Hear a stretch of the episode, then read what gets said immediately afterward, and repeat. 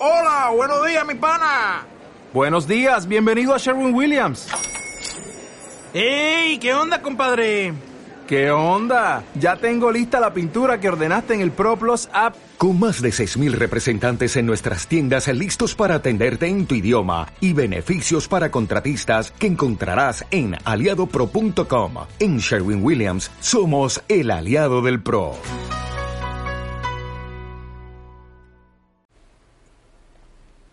Hola, soy Sergi Pérez y te doy la bienvenida al podcast de buceo. Aquí hablamos de lo que nos gusta, de las aventuras submarinas y especialmente de buceo técnico con la colaboración de Rolf Freeman de Aloe Radio, que en esta ocasión hablamos del miedo, de los miedos del buceo. Así que te dejo con la entrevista de la emisión que se hará en radio sobre buceo técnico y miedo. Muchas veces, o casi siempre, diría yo, esta se produce de forma soterrada, silenciosa, casi secreta. No vaya a ser que la cosa se gafe y no pueda llevarse a cabo. Tener un proyecto de exploración, eh, ya sea de cueva o de búsqueda y reconocimiento de un barco desaparecido, o sea, de su pecio, conlleva cientos o miles de horas de trabajo fuera del agua, recopilando información de todo tipo lo que ya existe y que otros antes dejaron plasmado en algún lugar. Y aquí todo siempre es poco, la biblioteca o la hemeroteca, el Internet e incluso, y aquí me consta que es uno de los bienes más preciados, el boca a boca de las gentes de la mar, que saben exactamente lo que tú estás buscando.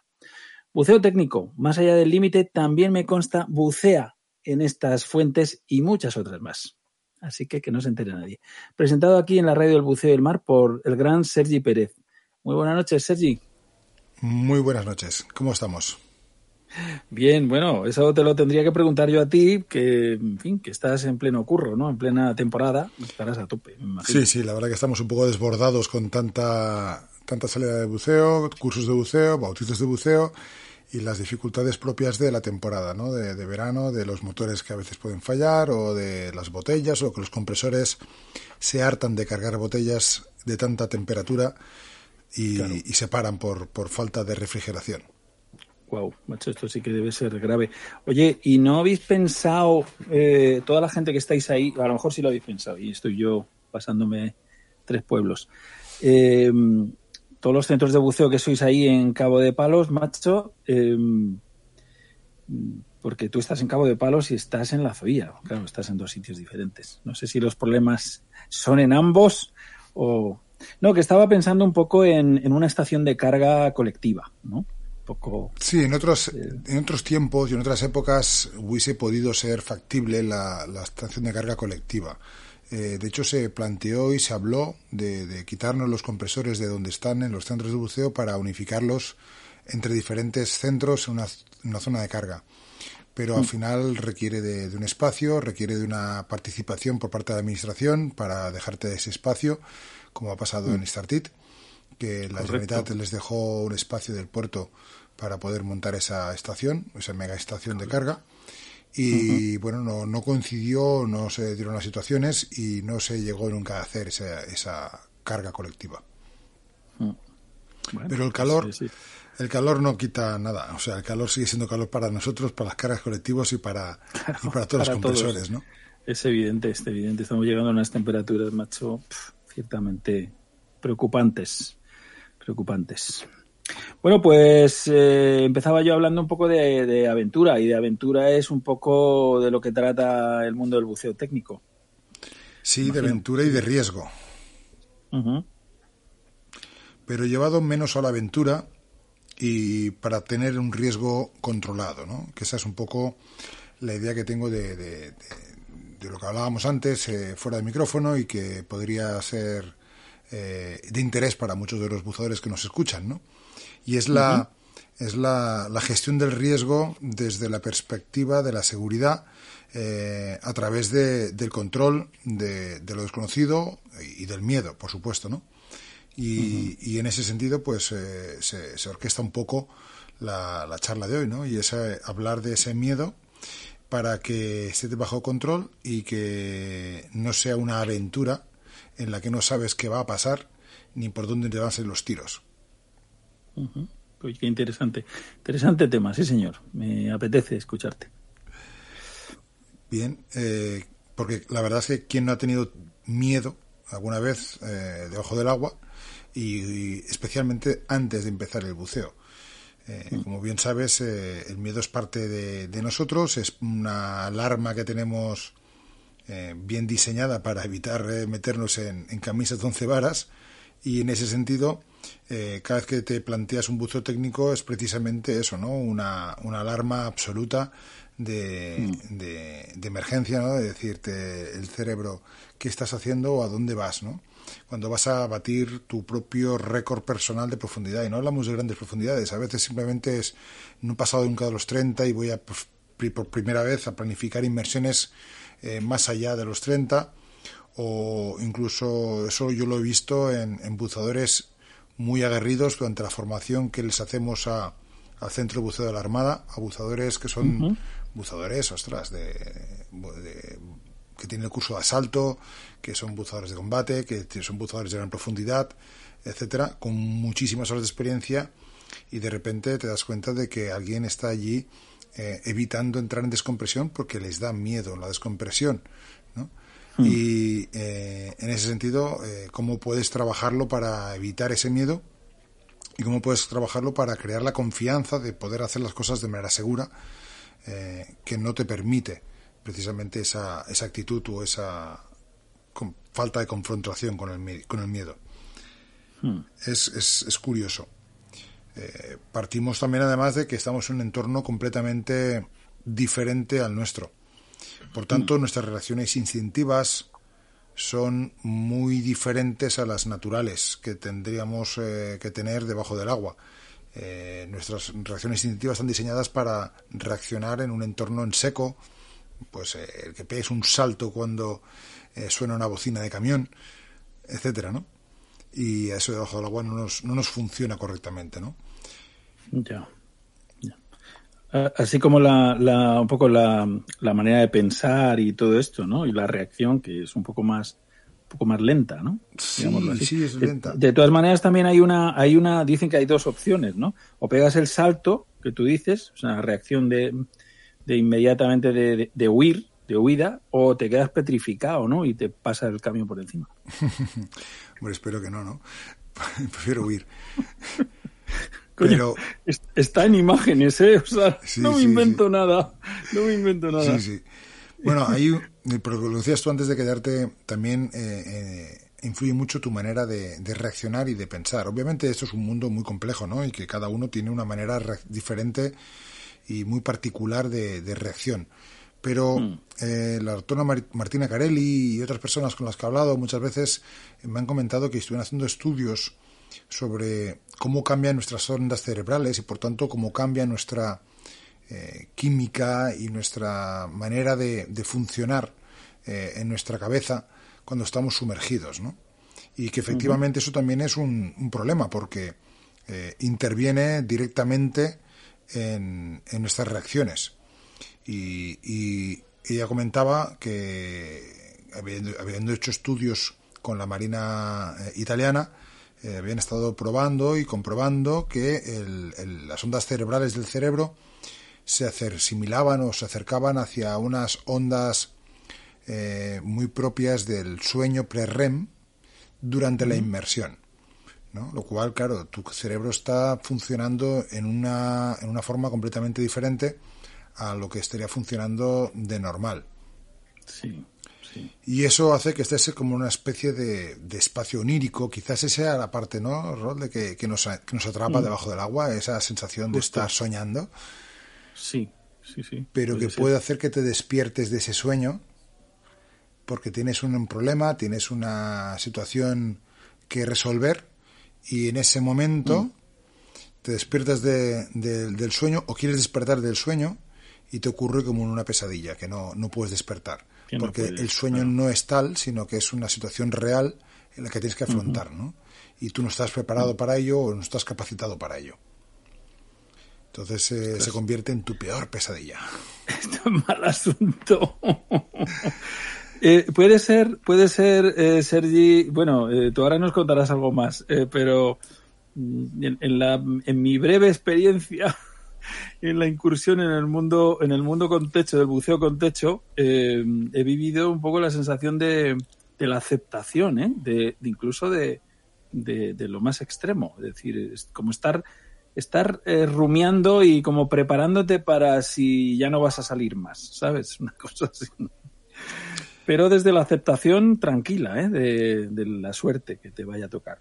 Esto. Bueno, no sé si es una manera. dentro de, de, tus parámetros. Es tu manera quizás de afrontarlo, ¿no? También es, es, es tu capacidad que tienes para, para afrontarlo. Obviamente el, el, el, miedo está ahí presente y lo gestionas mm. de maneras muy diferentes. Yo creo que es, claro, todo, de todo esto es todo teoría, ¿no? Eh, no hay nada sí. realmente demostrable ni, ni nadie se ha puesto a trabajar seriamente en un trabajo sobre el estudio de este tipo de reacciones. Pero sí sabemos, por ejemplo, que, que ese miedo lo puedes ir eh, solventando y superando a medida que vas aprendiendo. O sea, la capacidad que tienes de decir, voy a hacer primero de todo una reacción a ese miedo, eh, creándome o, o, digamos, ganando la confianza mediante la formación. ¿no? Voy a hacer una formación concreta, especializada, de, de, de buceo, que me permita entender qué voy a hacer y por qué lo voy a hacer y mediante el conocimiento puedo estar creándome mi propia estructura para, para vencer mis miedos, ¿no? Uh -huh. Otra gente decide eh, simplemente enterrarlos o, o, desaparecer, ¿no? Hacerlos desaparecer bajo, bajo un manto de, de, invisibilidad que no existe y después resulta que esos miedos pueden aparecer de golpe y porrazo eh, durante la, la inmersión y fastidiarte, ¿no?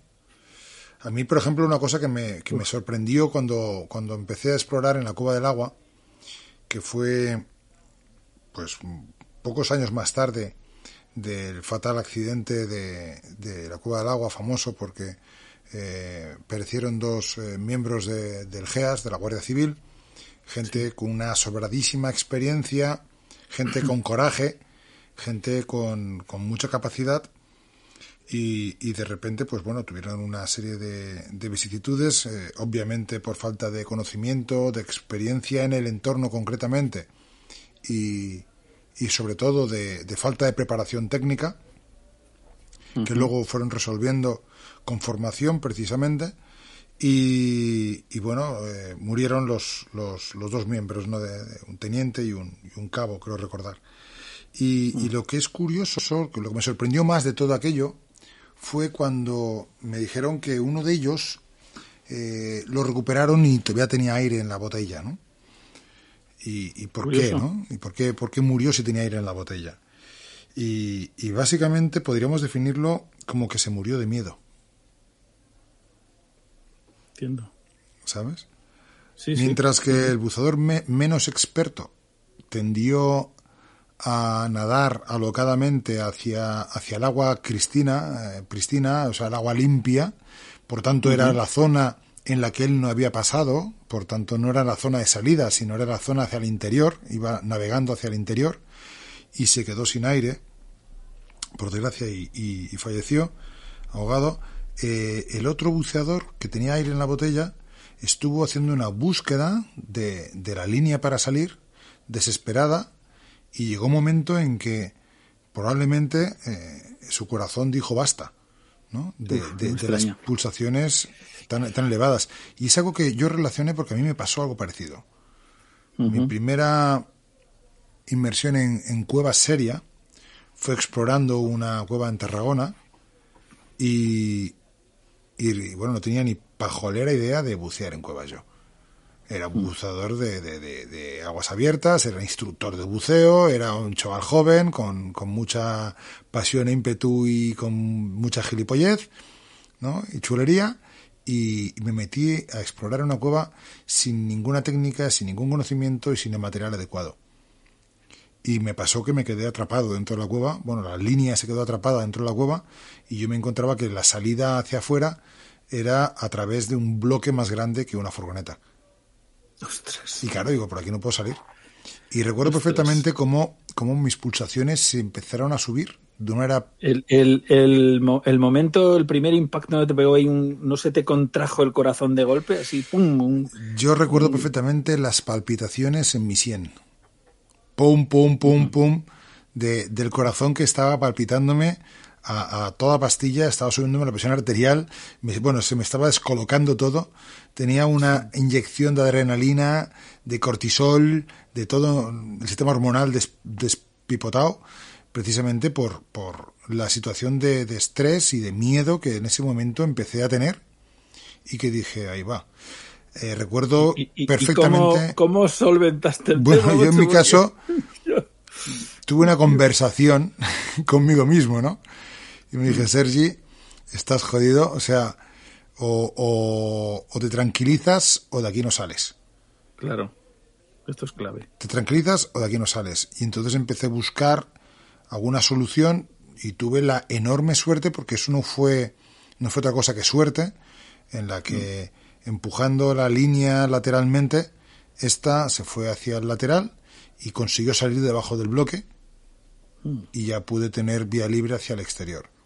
Claro, no harto de eso, dije, "Pf, la próxima vez vengo con alguien que tenga algo más de conocimiento y experiencia que yo. Entonces encontré un amigo, eh, bombero, buz- eh, buzo de rescate, eh, etc- etcétera, etcétera, que tenía la misma pajolera idea que yo de bucear en cuevas.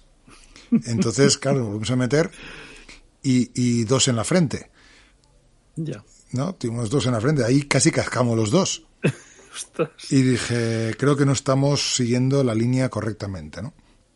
Y fue cuando ya decidí eh, ponerme en contacto con gente que, que teóricamente eh, tenía más conocimiento y que tenía alguna menos, a menos experiencia en buceo en cuevas y fue cuando empecé a contactar con el equipo entonces de la Cueva del Agua y fue cuando yo me metí en la Cueva del Agua y empecé a ser pues el buceador de cuevas que, que soy hoy, ¿no? Pero todo fue en base a, a intentar dar una respuesta a ese miedo que tuve en ese instante y que me di cuenta de que si no lo controlaba podía, podía pasarme una, una factura muy cara y que luego identifiqué en los accidentes que van sucediendo y que vas analizando y te das cuenta que hay una componente muy importante en ese sentido.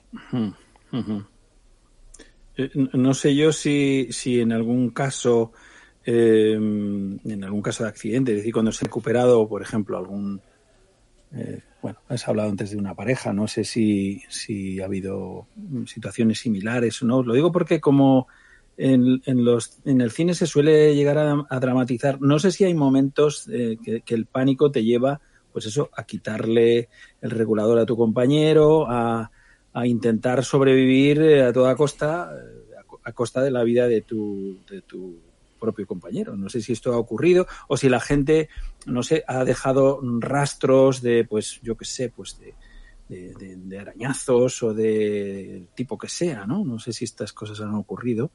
Sí, sí, por, por desgracia, eh, cuando hay una situación fatal de este tipo, eh, siempre va a haber una reacción por parte de la, de la víctima o de la persona que está sufriéndolo y va a exteriorizarlo de una manera muy, muy particular, ¿no?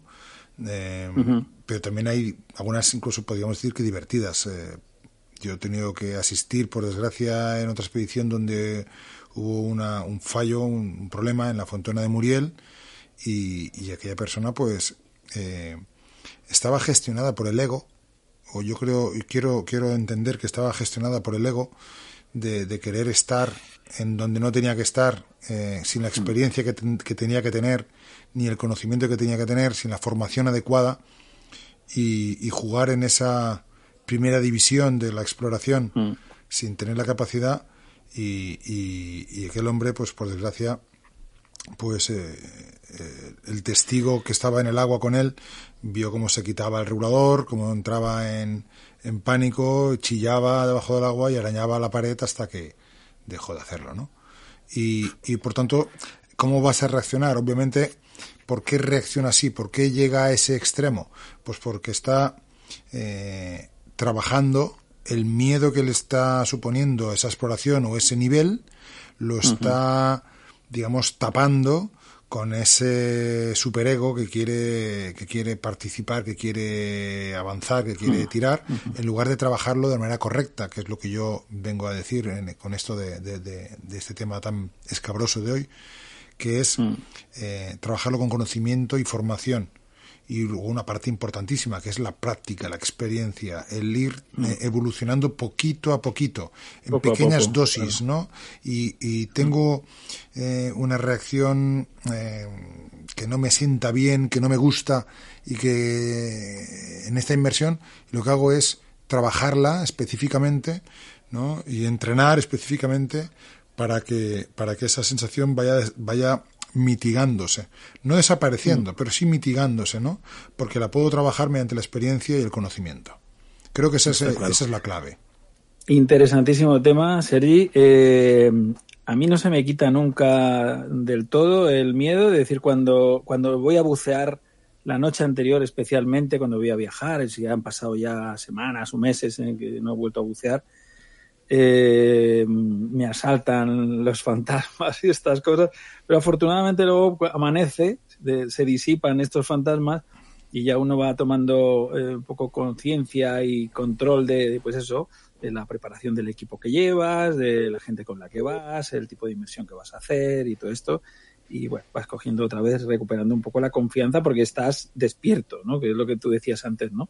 Y, bueno, y un poco se disipa. Y de hecho se transforma en euforia cuando sales de la inmersión, que ya sales completamente pletórico, encantado de que te lo has pasado súper bien, ¿no? Pero la noche anterior es tremenda, ¿eh? O sea, siempre, o sea, siempre que voy a bucear digo, joder, a lo mejor mañana me ahogo, o sea, así lo digo, ¿eh? wow. eso, es, eso es fuerte.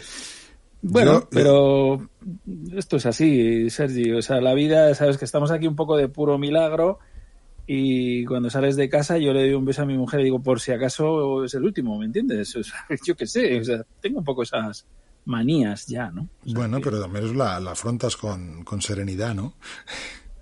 Pues, ¿y qué vamos a hacer? ¿Me entiendes? No, absolutamente. Es más fácil que tenga un accidente camino del mar en la carretera, ¿sabes? Eh, eh, a, que, a que realmente luego me pueda pasar algo en el mar, que también podría. Sí, yo se lo digo mucho a a, mis clientes, ¿no? A mis buceadores, a mis amigos, cuando terminan el buceo y digo, bueno, ahora vuelves a casa, pues ahora ve tengo cuidado.